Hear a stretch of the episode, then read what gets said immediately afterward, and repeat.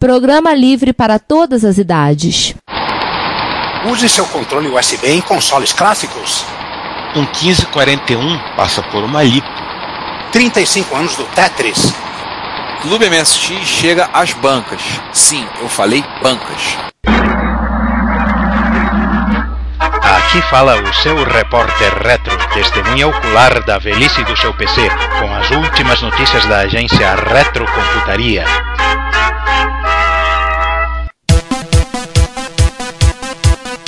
Bom dia, boa tarde, boa noite. Bem-vindos ao 49 Repórter Retro. Quadrado perfeito. Quadrado perfeito, né? 7 ao quadrado. Bom, sou César Cardoso. Um já abriu a boca antes de ser apresentado. Sou eu, Juan Carlos Castro. E tô eu aqui, ó, Ricardo Pinheiro. Então pronto, estamos todos aí, né? Nesse triângulo. Um, um triângulo muito isósceles com Exatamente. muito, muito próximos, dada a rearrumação geográfica radical que o Retrocomputaria sofreu recentemente, e mais não direi. Pois é, não somos mais o podcast mais geograficamente espalhado do Brasil. Droga. Perdemos esse título. Mas o que temos aqui no 2019 das efemérides, temos o sério e temos o divertido. Vamos começar com o sério ou vamos começar com o divertido? Bom, vamos, vamos começar com o mais antigo, que é o, que é o menos divertido. Ou mais divertido. Não, é o sério. Não, não, não. Enfim, talvez outro seja o sério. Mas É. não vê, no meu caso. 40 anos do VisiCalc, Opa! a mãe de todas as killer apps. A gente fez um episódio de planilha, vocês, vocês procuram aí. Da série Office antes do Office. É, a gente falou muito do, do, do VisiCalc, né? E mais do que isso, a gente vai deixar o link, um, um dos links comemorativos dos 40 anos. Porque o que aconteceu há 40 anos, agora nesta efeméride, foi a primeira demonstração pública do VisiCalc na West Coast Computer Fair. É, demonstração feita pelos fundadores em 11 de maio de 1979. Uma curiosidade, eu não sabia que o Daniel Bricklin, ele era candidato a... Ele tava fazendo um MBA, na verdade, em Harvard. Tava. Harvard que anda na moda, né? Em certos currículos. É mentira até. Verdade. Mas o, o isso que talvez seja engraçado, talvez seja interessante do. Quer dizer, O Bricklin não é um é programador de computador típico do final dos anos 70. O programador de computador típico do final dos anos 70 na dupla era o Robert Frankston. O Daniel Bricklin era o, foi o projetista barra analista né, da, É. da coisa. Ele idealizou e o, o- e o Robert Frankston levou a termo no Assembly de 6502 do, do Apple II. Bob, é, o Bob Frankson, que eu sempre vou lembrar o nome, porque uma vez eu peguei uma legenda do documentário A Vingança dos Nerds e tava lá Bob Frankenstein. Porque não estou surpreso. Ai, meu Deus, eu, eu tive que corrigir, eu corrigi a legenda toda. Revisei a legenda e corrigi tudo. Ué, mas assim, acho que não tem muito que a gente falar do Visical. sobre legenda errada. É, acho que não tem muito que a gente falar sobre Visical, que além de dizer, ouça o nosso episódio sobre planilhas eletrônicas, onde nós já falamos um bocado sobre ele. Não seremos repetitivos de ficar fazendo, pelo contrário, lá nós falamos bem, ou não. É, e ouça lá, mas é com certeza, como disse, como já foi dito hoje, a mãe das killer apps. As pessoas compravam Apple II somente para rodar VisiCalc. Porque, convenhamos, escritórios de contabilidade têm um marco, né? O VisiCalc é um marco dos escritórios de contabilidade. Antes e depois deles. O, o normal era a pessoa, ao ver o VisiCalc funcionando, ficar maluca e, e, e a pessoa que trabalhava em contabilidade, que trabalhava com estoque, etc. Pessoa que precisava de fazer muita conta, muita tabulação. Eu preciso disso, eu preciso disso agora. Shut up and take my money. Shut up and take my money em 30 anos antes de existir o Futurama. né? Ou praticamente a invenção do Shut Up and Take My Money, né? No Isso. final de contas. Antes do Matt Grant transformar isso né, né, num, né, numa reaction. E da Killer App pro Productivity Killer. É, agora a parte séria. Agora é Isso. parte séria. Isso, isso é sério, porque esses malditos comunistas da União Soviética minaram a produtividade da- das valentes empresas ocidentais, lançando uma praga, uma praga, uma praga. Em 1984 foi desenvolvido o Tetris. Mas tu sabe que tinha um senador americano na época que ele falava isso de brincadeira, dizia que na verdade o Tetris era uma arma secreta do- dos russos, dos soviéticos para dominar o mundo, de que ele era viciado em Tetris. faz, faz muito sentido. É, nos tempos atuais, se alguém falasse isso, é capaz de alguém acreditar. Ah, Ou, n- eu não tenho dúvida disso. Cara, não dá ideia, não dá ideia. Daqui a pouco tem, tem gente aí dizendo que faz parte, que, que fez parte da grande conspiração. Ah, não, não, chega, chega. Não, não, não, não, não. Vamos voltar pra tecnologia que é melhor. Vamos, vamos, vamos. Não. Nesse primeiro link aí você vê uma telinha de modo texto que o Tetris foi desenvolvido em modo texto, numa máquina compatível Manontropo com PDP uh, É. da Digital que o É, eu, acho que, eu acho que a gente falou alguma coisa disso no nosso episódio da Cortina de Ferro. É, e, é, vai- e vários outros. A gente já falou de Tetris em, em, em- vários outros lugares. É, mais uma vez, não seremos redundantes, mas tem um artigo muito interessante. Primeiro tem esse link do Facebook, tem essa imagem do Tetris raiz, né? Tetris funcionando em modo texto em toda sua glória num terminal de mini. E tem uma entrevista do criador do Tetris, do Alexei Pazitnov, para Digital Trends Pô, legal, hein? onde você, onde ele admite que ele, que ele não é bom em Tetris, que tem gente muito melhor em Tetris do que ele, ele não consegue chegar a tantos níveis quanto certos viciados que participam de concurso caramba. Assim, a, a brincadeira que eu faço em casa aqui é quando eu vou arrumar as compras, a gente faz compras, tudo arrumar. Normalmente quem arruma o armário sou eu e a geladeira. Organiza tudo, coloca espaço. A minha esposa vê como é que você consegue organizar tudo, dá muito espaço. Eu muitos anos jogando Tetris. Cara, arrumar malas no carro. E nossa senhora, não, aí, aí vai chegar no, no, no, no- nível pessoal e também é melhor parar por aqui. é, é, Quem está in na história sabe do que eu estou falando. e, e, e uma, e uma outra observação. Aliás, duas coisas muito interessantes. É, a primeira é que ele prefere jogar ele e Tetris em coisas que tenham teclas. Faz todo sentido. É, foi, Eu- foi como ele desenvolveu para começo de conversa. Jo- é, assim, eu acho que Tetris tem Tetris te- é um jogo difícil de você passar por um touchscreen puro. E segundo que o tetromino pre- predileto dele é o J. ah, o meu, o meu favorito é o T. O, o T também é o meu favorito. Cara, você vai lendo aqui a matéria, vale a pena vocês lerem a entrevista. Vai. Ele fala sobre o efeito Tetris. Se a pessoa sofreu é, efeito Tetris, eu, eu acho que eu sofro disso de vez em quando. Ficar sonhando com as coisas se encaixando, né? É, acho que eu, acho que eu já sofri com isso, assim. Assim, eu, eu já joguei Tetris no. Eu joguei uma solução de Tetris no, no celular que era até legal. Jogar até legalzinha, mas. Assim, os Tetris no joystick fica muito estranho. Eu joguei em arcade, aquele Tetris de arcade da Atari, se não me engano, da Tengen, né? Ah, É, tem gente. a Tengen, tocando com, com o Cossaco no cantinho pulando. Ah, não, é. Que é claro que assim, eu sempre quis desenvolver, como todo, bom- todo bom viciado em Tetris, eu vou fazer o meu Tetris. Eu ainda quero fazer um pra MSX um dia, não sei se eu vou conseguir, mas é uma vontade que eu tenho de sentar e escrever um Tetris e fazer algumas gracinhas, produzir as minhas coisas. Mas eu comecei jogando Tetris lá na MSX, no Tetris da Mastersoft, eu acho, não lembro, Microsoft, não lembro qual era a produtora. E era assim, jogava um pouquinho, não, jogava mais uma partida, só mais uma, só uma, uma hora e meia depois, já tá tarde, dormir, mais umazinha. Desgraça de jogo que vicia, caramba. Cara, Não, eu, come- eu comecei no arcade, perdi, eu, porque eu perdi de ficha naquele negócio. Eu sei exatamente aonde. No, no, no Não, fliperama. e é, não, e é uma coisa muito interessante, porque nesses dias também é, foram os 30 anos do, do Game Boy, do lançamento do, do Game Boy, É, e a versão de Tetris do Game Boy é icônica. e a versão de- e talvez seja a mais icônica de todas as versões, né, de, de Tetris. É, talvez não, é a mais icônica. E aí eu tô falando, né, como, né, né, como Sega, sempre fui, mas é, é indiscutível que a icônica é a versão do Game Boy, né? Sem dúvida. E, e, e, assim, e é uma coisa muito impressionante, porque, porque é, é praticamente você pensa um, pensa no outro. Né? Assim, que muita gente comprou o Game Boy pra ficar jogando Tetris, né? ali no, no, no ônibus, na, na, na sala de espera, não sei o que lá. E muita gente viu o Tetris jogando no Game Boy do amiguinho e foi lá e comprou. Quase tão icônico quanto o Game Boy são aqueles Tetrisinhos de camelô, né? Que. Aquele chat de camelô. 347 jogos, na verdade, era tudo Tetris. É, era, é, né, era tudo. Era, era um, cinco, cinco modos de Tetris diferentes, só, só mudava os tetriminos. Santa Luzia, Santa Luzia. O fliperama ficava na Santa Luzia, no centro da cidade. Então, é, é, é um. Né, não vamos fazer um episódio sobre Tetris, que isso aqui não é um podcast de jogos. Mas Deve- vamos. deve ter- mas, mas a gente é- vai continuar sempre sempre possível. Mas, Mas, só, pra- só pra vocês saberem, tá? Existe um mashup pra PlayStation 4 de Tetris com Puyo Puyo. Ah, não, isso, ah, não, isso, isso tem também no, no, no Steam, Puyo Puyo Tetris. Eu jogo, é uma desgraça. E eu, não, eu sou um prego nos dois, e muito mais no Puyo Puyo. Eu sou muito ruim no Puyo Puyo. Nós já eu fizemos. me virar, mas no Puyo Puyo eu sou deprimente de ruim. Nós e aí já- eu passo raiva jogando aquilo. Quando Nós vontade de jogar o, o computador na parede, tipo, tipo, de passar na válvula e matar todo mundo. Que raiva que eu fico. E no Tetris.com já tem uma versão do Tetris pra canhoto. Ai, gente, eu tenho que ver isso. Eu, como bom cara, eu tenho que ver isso.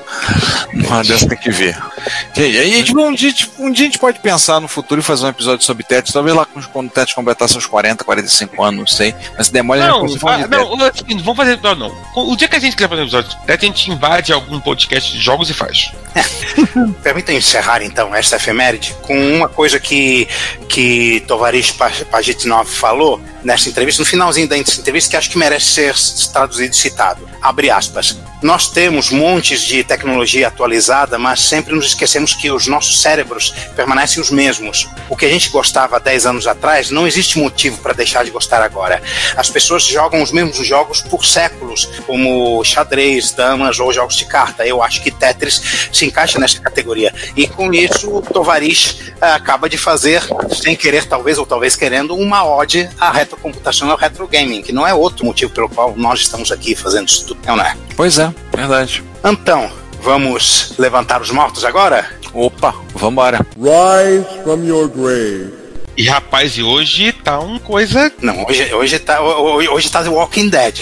Hoje eu não. Hoje- Hoje o repórter reto tá do Walking Dead, ou World War Z, ou I Am Legend, seja, sei lá o que. Tá, tá babo. Só o 8-Bit Guy veio com três. Não. Três, três o quê? Commodore PC. Ah, Controle PC. É, pra quem viu a. a pra quem assina a Retrobits, assinem a Retrobits.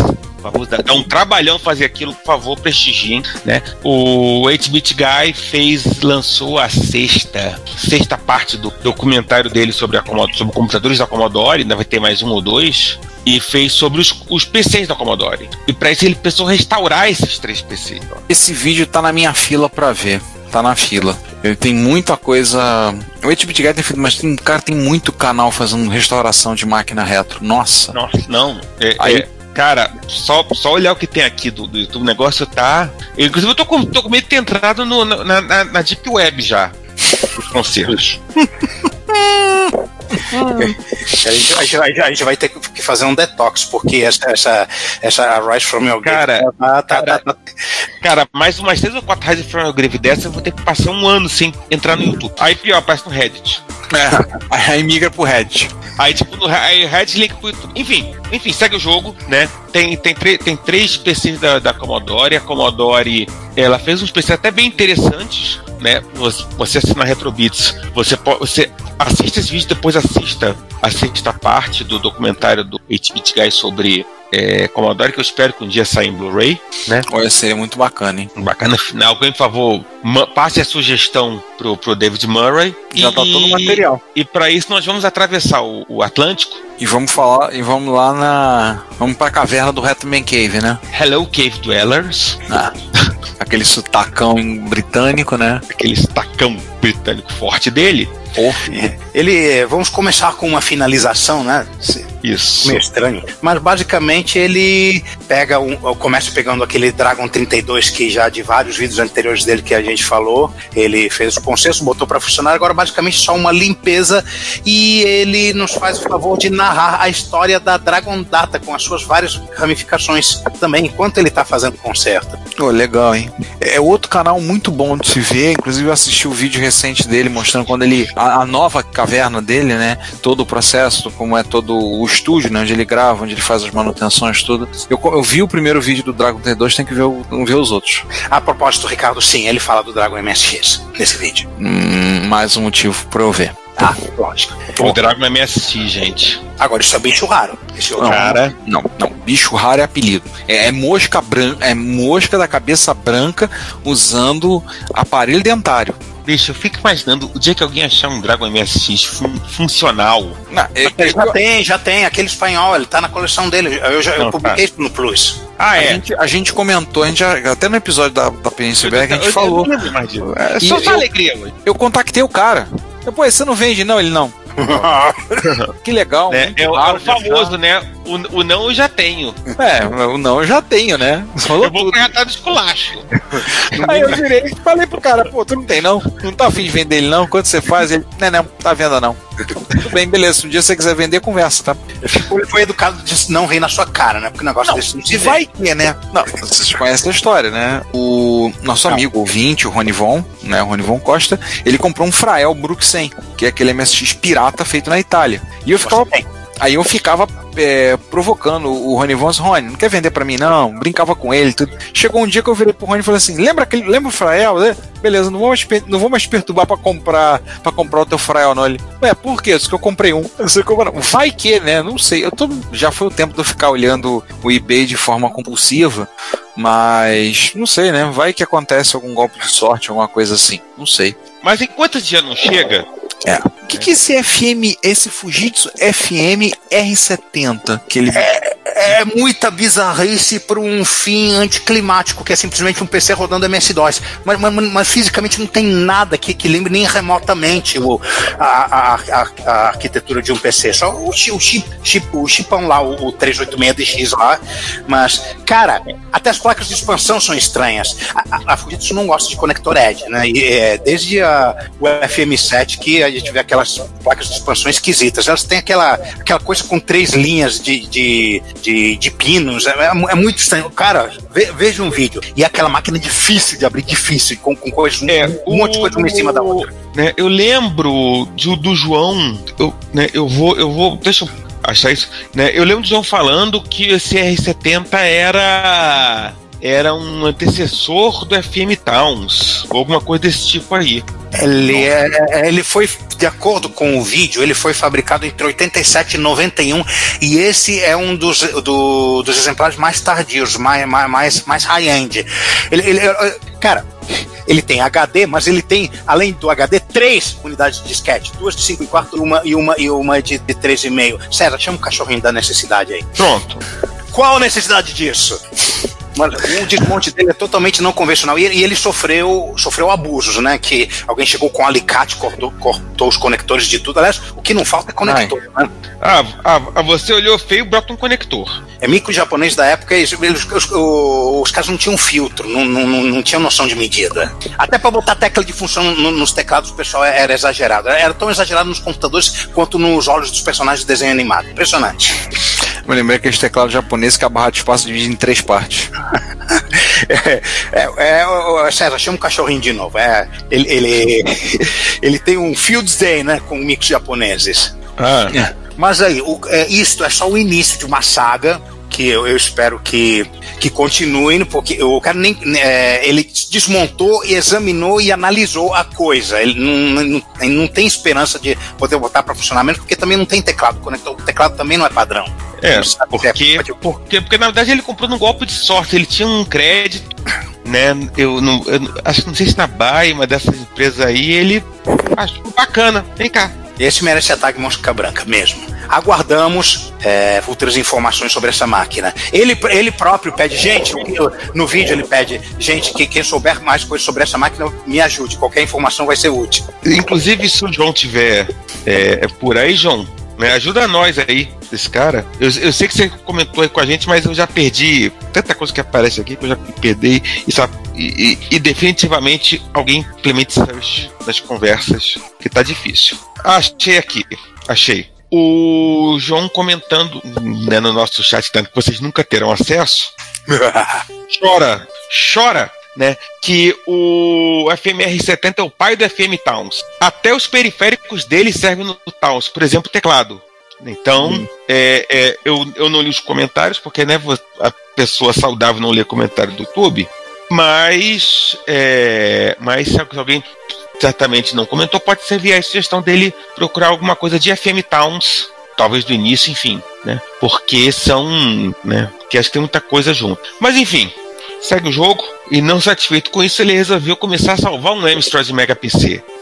O Am- Amstrad Mega PC é aquele que é um. que ele é um PC, um 386 e um Mega Drive, né? Exatamente. Como era o Sega Terra Drive. A diferença é que ele, eu me lembro de ter visto um, tem até foto no, quando eu fui no encontro do da Videomagia, que ele tinha uma, uma peça deslizante na frente, que a hora você puxava, era um PC, o outro lado era um Mega Drive, tinha entrada, você tapava É. o slot, né? Esse mesmo. O bichinho tava, tá óbvio, né? Tá precisando. Né, de, uma, de uma boa limpeza, né? Tá precisando aí de um carinho, né? De um tratamento, essa coisa toda. Mas então a gente ainda vai ver mais dele. Bacana, bacana. Não é uma máquina comum, né? Não, é mais fácil de achar do que o Tera Drive. Inclusive porque. né, já na, na- Sim, inclusive porque a Amstrad ela lançou na Europa. É mais fácil trazer coisa da Europa e da Austrália do que do Japão. Em termos. Só se você é europeu, né?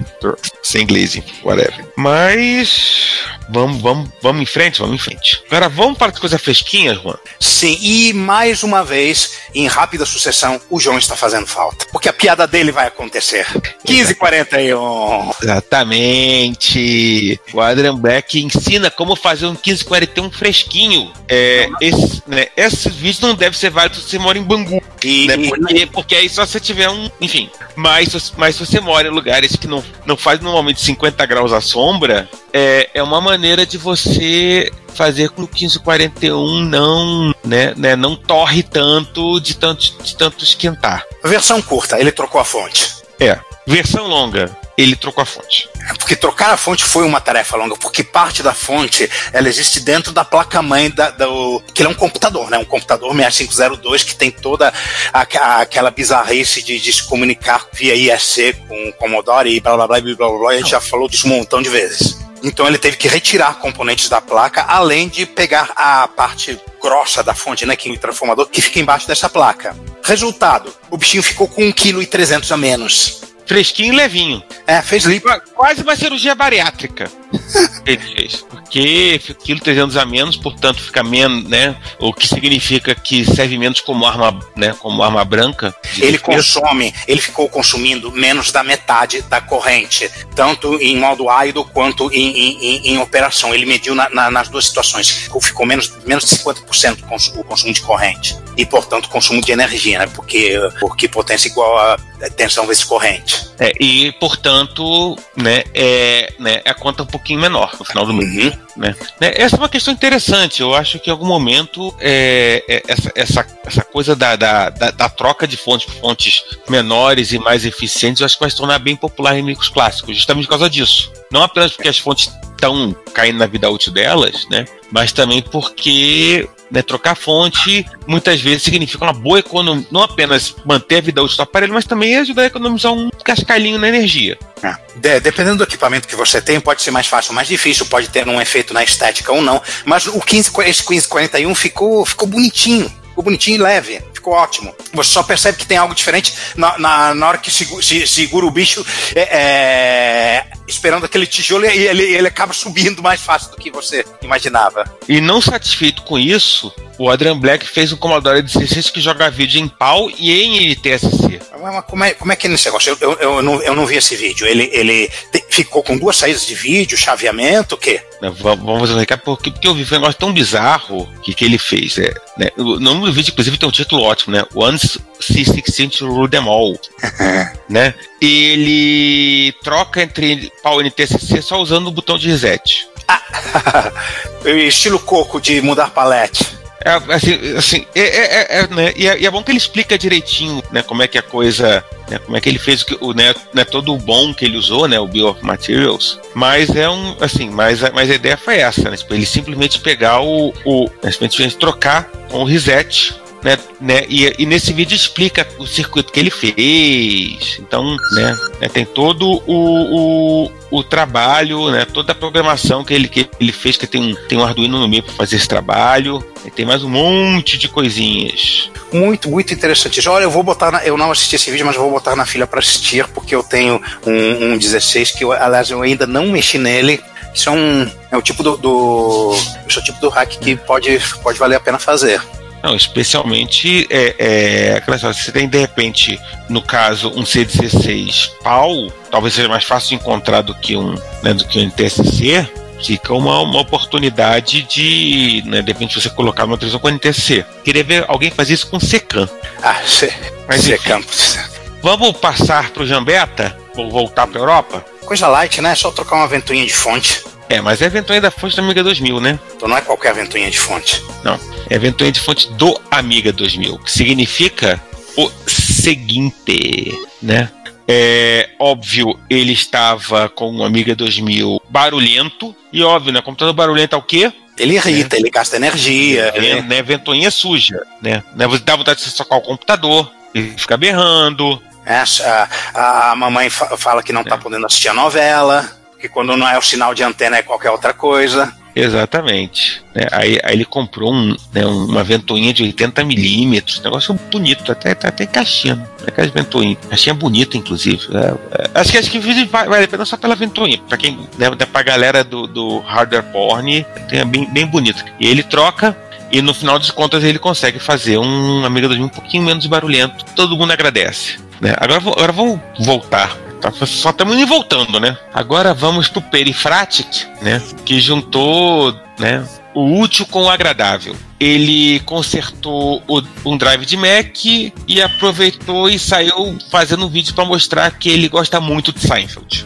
Ele gosta muito de Seinfeld, ele, ele conserta, ele faz mods, conserta computadores clássicos, precisou consertar um Mac e pronto, aproveitou, né, e fez aí, juntou as duas coisas, né. Eu não vou me, me né, eu vou deixar o, o, o link, né, para o que vocês acham aí, né, né, da, da capacidade do Seinfeld, né, do Perifratic, né, de, de fazer piadas, Eu provavelmente não vou entender muito as, as piadas porque eu só assisti uma meia dúzia de episódios de Seinfeld bem fragmentados. É, sim, é uma falha na minha cultura pop, eu admito isso, de livre espontânea vontade. passar pra frente, né? Tem, né, tem inclusive. Né, ele né, né, tem inclusive o. Até porque várias vezes aparecem vários Macs durante Seinfeld. É, um deles, inclusive, é o famoso Mac de, de 20 anos, né? Que, que, aquele de 2004 que parece um, um. Sei lá o que parece aquilo, mas o Johnny Ive desenhou, custou uma grana, né? Então ele aproveita tudo isso, né?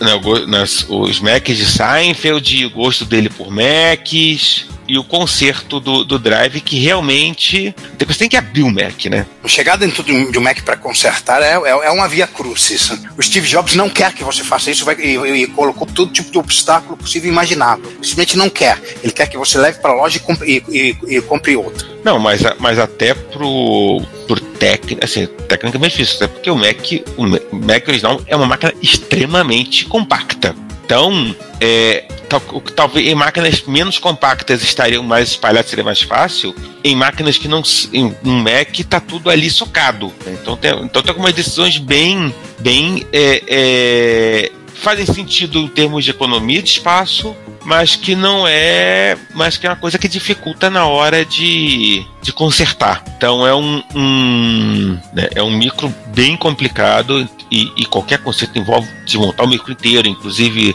né, é, é, né, é ligar o terra, né, para evitar de você né, ser o terra. Né? E evitar você ir para a Terra. Exatamente, essa- essas coisas todas. Agora, agora- vamos, vamos começar a fundar É, este é um micro simples que ficou complicado, né?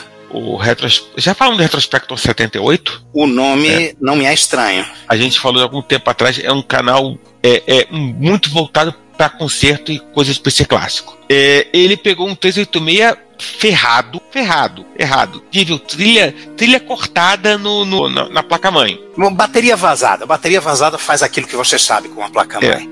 É, com monitor mono Atari.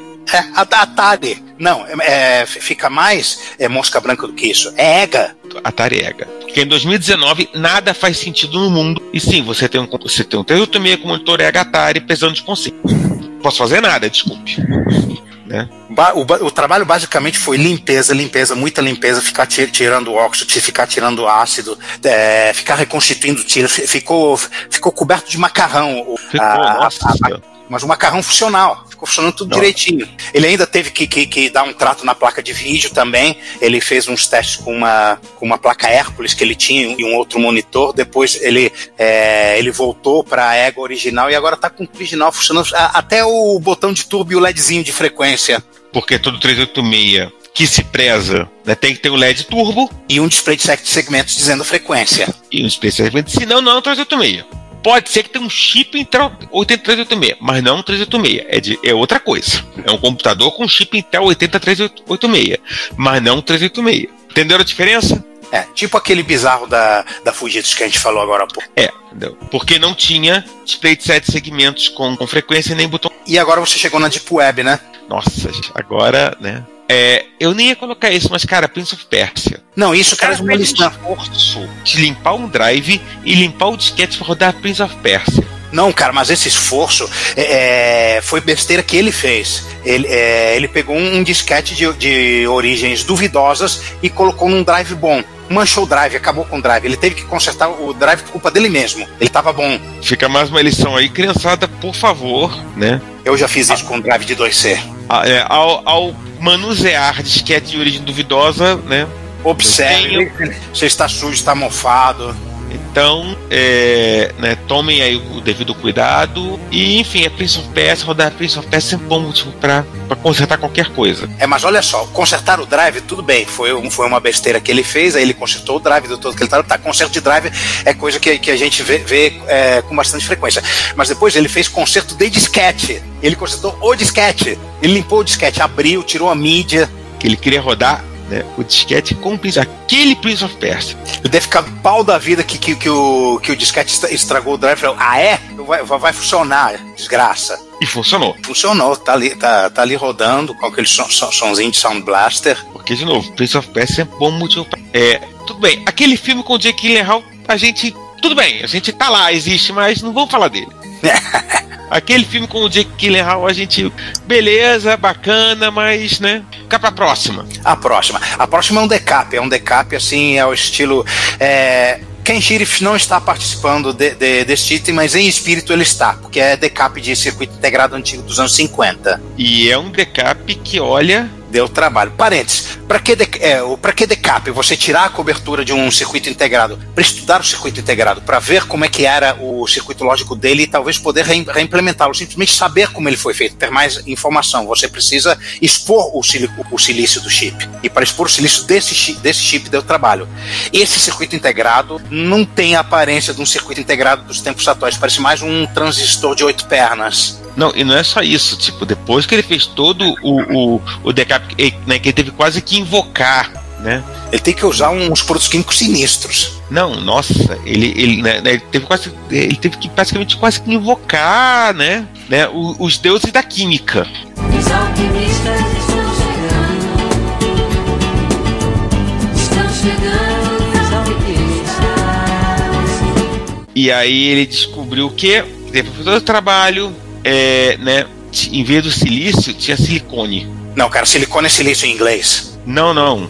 Peraí. Não, fala lá. É, é, he, eventually, he eventually got the di- dye exposed, only to discover that it was covered with silicon, rather than the silicon dioxide passivation layer of modern chips. Que, cara, transistor dos anos 50, Os transistores dos anos 50 eram mais frequentemente feitos de germânio do que de silício. Só que na hora que os caras começaram a fazer portas lógicas e etc, tipo, isso aí, isso aí são duas portas lógicas, isso é, isso é metade de um 74LS, esse, esse bichinho aí. Aí eles migraram mais permanentemente pro silício. né? Mas eles usavam o, o, o silicone, né? Inclusive nos comentários do Academic em geral são dos poucos co- comentários é, legíveis da internet. Aí eles retrocomputaria mais 15. Exatamente. É, muita gente lembra de coisas, tipo, né? Bem isso. Um dos comentários lembrou é, que ele brincava com partes de um PCI 360 que tinha morrido, que o pai deixava, mandava deixar para eles brincarem, e que os, o- o- os transistores, os resistores estavam cobertos né, né, por uma camadinha de, de silicone, que era uma coisa meio, meio, meio gelosa. E também se usou muito isso em automóvel. Potenciômetro tinha isso, assim, para que para o É. pro, pro botão ter, ter sempre um, um, um curso suave. Aliás, você falou de pegar peça de eletrônica e transformar em brinquedo. Eu fazia isso exatamente com potenciômetros, quando porque eu sou da época em que vinha gente em casa consertar a televisão, né? Exatamente. E uma vez sobrou um potenciômetro, achei que aquilo parecia a, a cabeça de um bicho e, e fiz um bicho com aquilo, um potenciômetro. O potenciômetro era a cabeça e o corpo era de varetinhas. Ou seja, já, já- em tenra idade eu, eu, eu, eu gostava de mexer com esses negócios. Mas, mas foi um trabalho infernal para conseguir né, né, né, fazer esse, esse decap. Conseguiu no final das contas, mas. Conseguiram extrair a informação, que é, que é o objetivo mais importante. E para quem tava sentindo falta, vamos, vamos falar do Reddit. Reddit? Reddit. Um link é um conserto rápido para um 1084p com tela preta, Monitor da Commodore. monitorzão, né, o 1084, né, um monitor que até hoje talvez seja o monitor mais amado monitores para micros clássicos. E, e até com razão, é um tremendo monitor.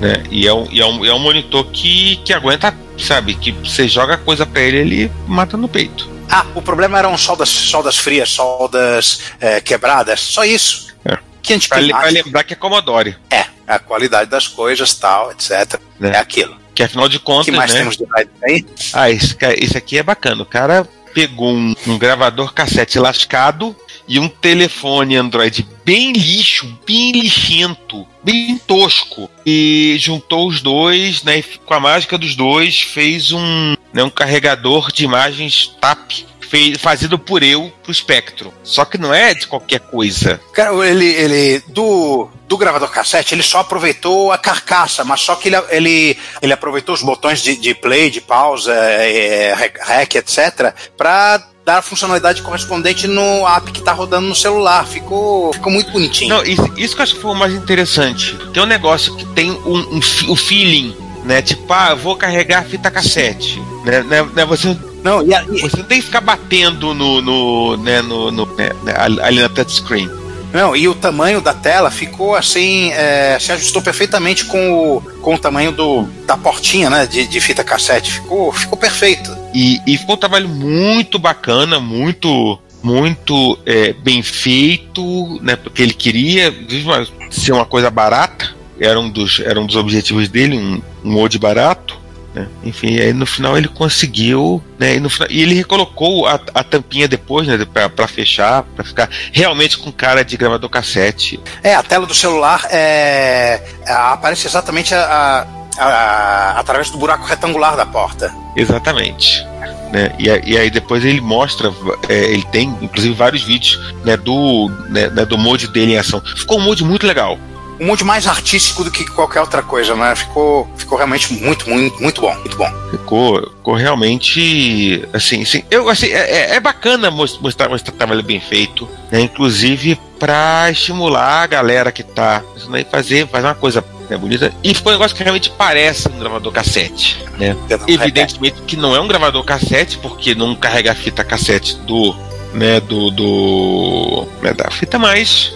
Né? Mas você, você tem todo o feeling, você, apro- você aproveitou, usa ali o botão de. de né, os botões para carregar as coisas. Bem legal. Vai, vale, vai. Em quando é assim, quando é bacana achar coisa no, no, no Hatch, os trabalhos bem feitos. Então, vamos prestigiar os nossos amigos, parceiros, clientes e fornecedores e, e muito respeitáveis membros da comunidade?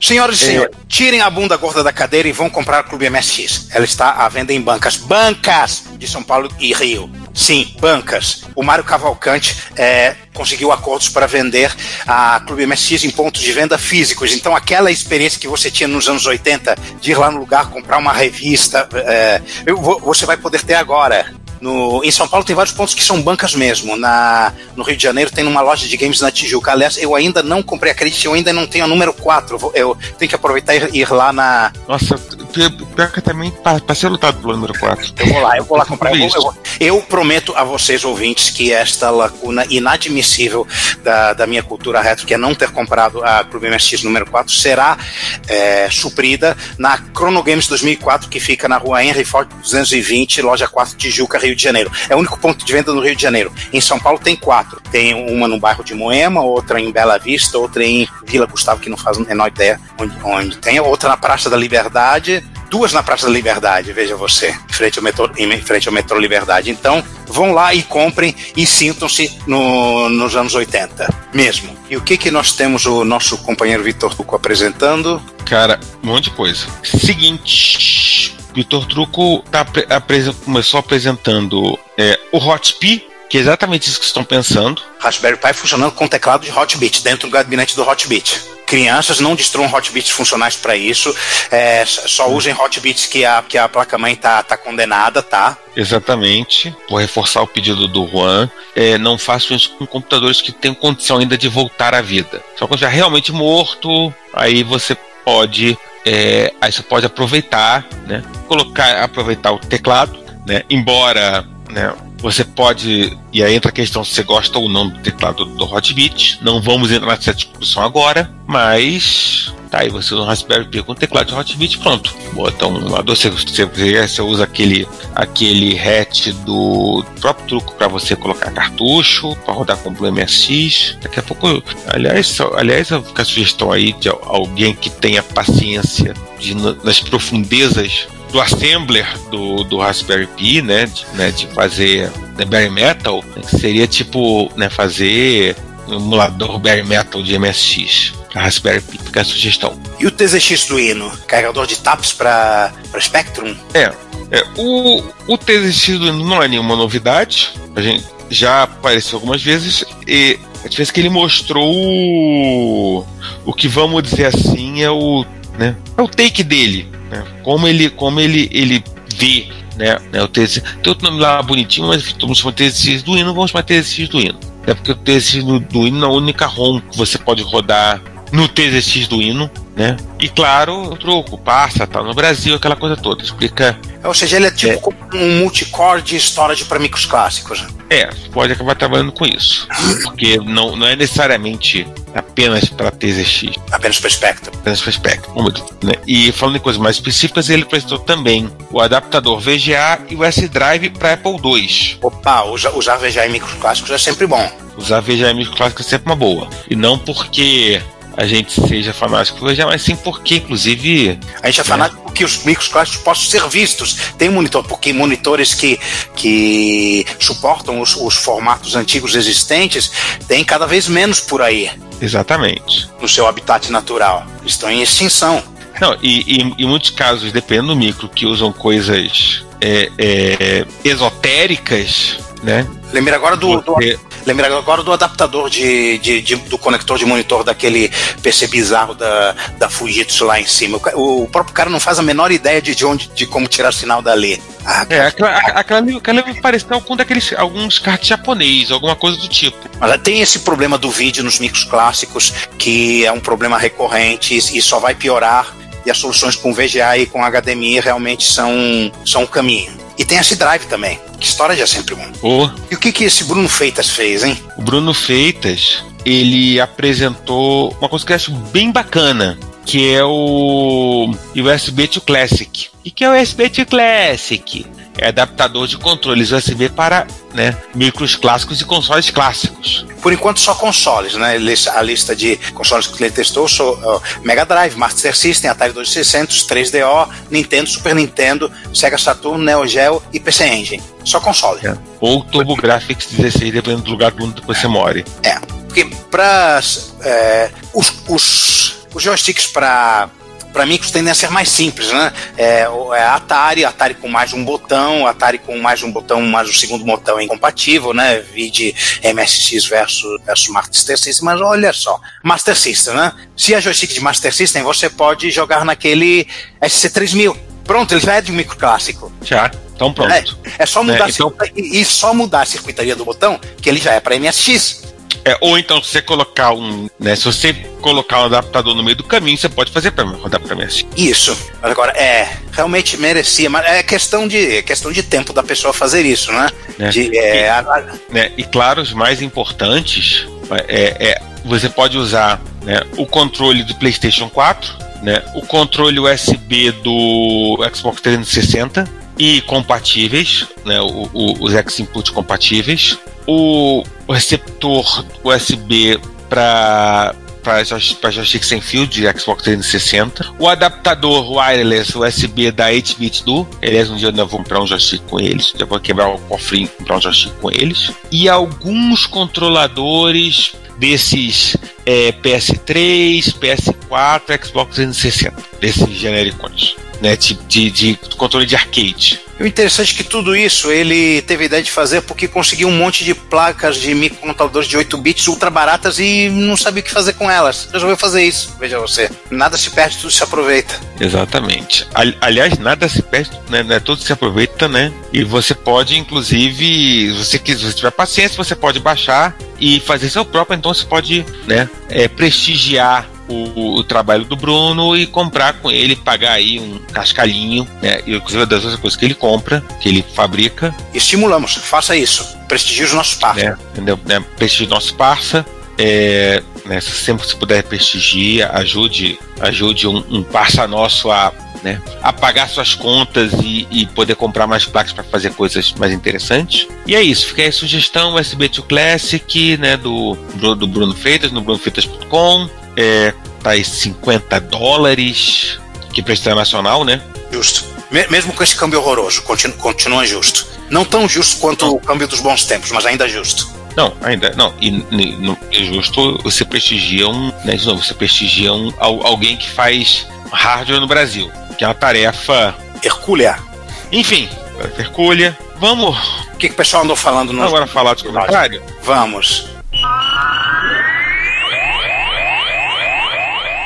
Episódio 97, What If de MSX, parte A. Começamos com o nosso amigo Sérgio Augusto Vladivostok. Muito interessante as teorias. Fico pensando de como teria sido se a Panasonic tivesse escolhido o processador Motorola 68000 ao invés do R800. Como o MSX teria se saído naquela época juntamente com o V9990. Acho que teria alcançado patamares maiores e atraído desenvolvedores de peso para o console. Fico imaginando os jogos. É.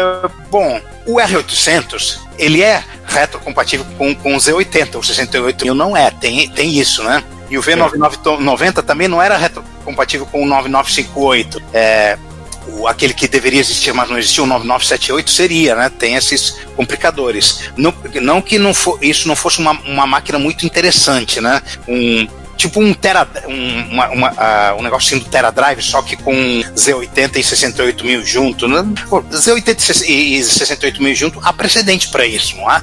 Tem, O próprio Mega Drive. o próprio Mega Drive, né? Aliás, não foi só o único caso, não. Enfim, as ilhas Mega Drive, mas eu, mas eu tenho a impressão de ter visto alguma outra coisa com 68 mil e, e Z80. Ou então eu tô ficando maluco. Bom, de qualquer maneira, é, no comentário seguinte, o Fernando Boalho dizendo: Interessante episódio. Fico pensando se quando chegaram os gigantescos HDs de 50 megabytes para XT, existisse também para MSX. Teríamos um empurrão em vez de ter ficado para trás. E quem sabe nos Estados Unidos, que era a briga PC-Mac, aqui no Brasil fosse a briga PC-MSX. Tá aí uma coisa que havia todas as condições de ter sido feito investimento, mas não foi, né? MSX com HD. É, porque, né, o. o enfim, a, a Ace, na verdade, ela nunca. que ela lançou foi uma coisa própria dela e nunca foi uma coisa que a Ace, oh meu Deus do céu. Né, bateu aquela vontade da Ace fazer um, né, o HD rodando no, no, no MSX. Então, ou um MSX com HD à época, 92, 93. É uma pena. Podia ser até antes, podia ser até na época do MSX2. É. A HD já- era coisa muito comum em XT até. Mas enfim, a gente vai acabar inventando um número infinito de cenários para cada ideia que a gente tiver. Então, vamos seguir em frente. Danjovic escreve. Legal episódio. Eu ia sugerir um cenário 3, mas esse número e MSX não existem ao mesmo tempo em nenhuma realidade. Aham, é, né? Sendo aí, coloca aí um cenário 4 com padrão MSX nascendo com tela de texto de 80 colunas. Bom, isso seria só um adianto de, do- de, de dois anos, né? Oh, o que aconteceu em 85, né, com o MSX2, já, já veio com 80 colunas, aconteceria em 83. Que influência isso teria? Uma profissionalização maior, um- uma tendência ao, ao uso em, em- em small business, talvez? mas aí o Giovanni lembrou que essa é só a parte A. Sim, tem na sequência do episódio. Parte B. Só que na sequência do episódio só temos um comentário do Sérgio Vladivostok dizendo Metal Gear Space, Jesus, vocês estão tomando o que no café da manhã? Cara, cara, cer- certamente é, é né, causa menos barato que o Cup Noodles do, do Kojima, né? Pra, pra ele ficar fazendo Death Stranding. Olha, o- é, Metal Gear no espaço, hum, por que não? Simplesmente não, não foi feito. O pessoal pega qualquer coisa e bota no espaço. Faltou o, o, né, né, Faltou oportunidade de alguém fazer no espaço, mas é, vamos falar baixinho que daqui a pouco a, a, a, de, né, né, dizer que a Konami anda sem ideia. Daqui Custa a pouco nada. eles não custa nada, eles ouvem, pensam e aí fazem alguma cagada. Bom, e o que temos para falar de nós?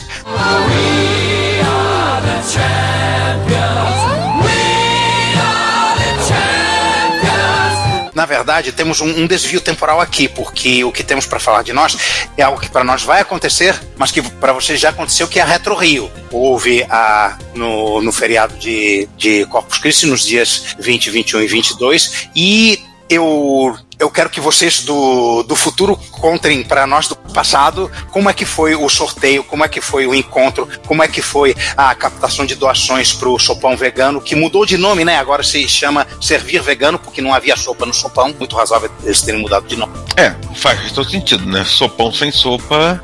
É, só que o nosso post ficou desatualizado, né? Com vídeo e tudo. É, a gente falando Ah, sobre. ah, ah, ah, mas vai ficar lá, não vou atualizar nada, não. Não, não, eu, eu pedi para chamar, chamar o camarada para fazer. Não, tá, tá- tá sopão e sopão fica. Isso aí. Se, é, se, se, é, se, se não querem sopa, que comam bolos. É, se não quer sopa, vai tomar sopa mesmo. Então, gente, fechamos o 49 Repórter Retro. É, estamos nos aproximando de uma efeméride simultânea pra gente, né? O, o episódio 100 e o Repórter Retro 50, assim, quase ao mesmo tempo. Aguardem. Vai. Quase ao mesmo tempo, quase. Né? Não, não. É porque eu, eu lembro que o primeiro Repórter Retro foi acompanhamento do episódio 49. Então, logo depois que saiu o Repórter Retro 1, veio o, o episódio 50. Então, tá, tá, tem um espaço de dois meses aí. Então, tem, tem o, o suficiente de, de data comemorativa pra, pra gente celebrar. Pô, No, no mês que vem é o episódio 99. A gente se vê lá daqui a uma da- ou daqui a duas semanas. E isso aí. César, di- diga tchau para o povo. tchau para o povo. E a gente se vê daqui a uma ou duas semanas. Fui. Beijão. Assine a newsletter do Retrocomputaria, a Retrobits, e receba no seu e-mail toda sexta as novidades do mundo da retrocomputação. E fale conosco, comente nos episódios, nas postagens, nos mande e-mail em retrocomputaria.gmail.com. Procure também o nosso perfil no Instagram, no Facebook, no YouTube ou no Twitter e manifeste-se. Seu comentário, você sabe, é o nosso salário. Obrigado por nos ouvir e até o próximo episódio.